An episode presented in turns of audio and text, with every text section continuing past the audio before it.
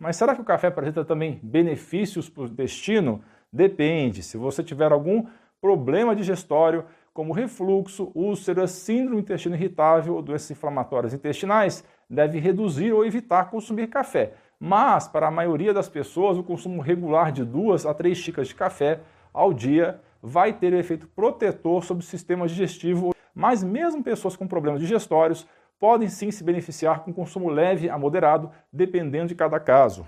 Um estudo publicado pela Nutrients fez uma revisão literária e chegou à conclusão de que o café é benéfico para a secreção do suco gástrico, para a secreção pancreática e também biliar, reduzindo o risco de pedras na vesícula e atuando ainda sobre a microbiota intestinal. Como o café estimula a produção de enzimas digestivas, especialmente a amilase e todas as outras enzimas gástricas, pancreáticas e biliares, é interessante tomar uma xícara pequena antes da refeição sem açúcar,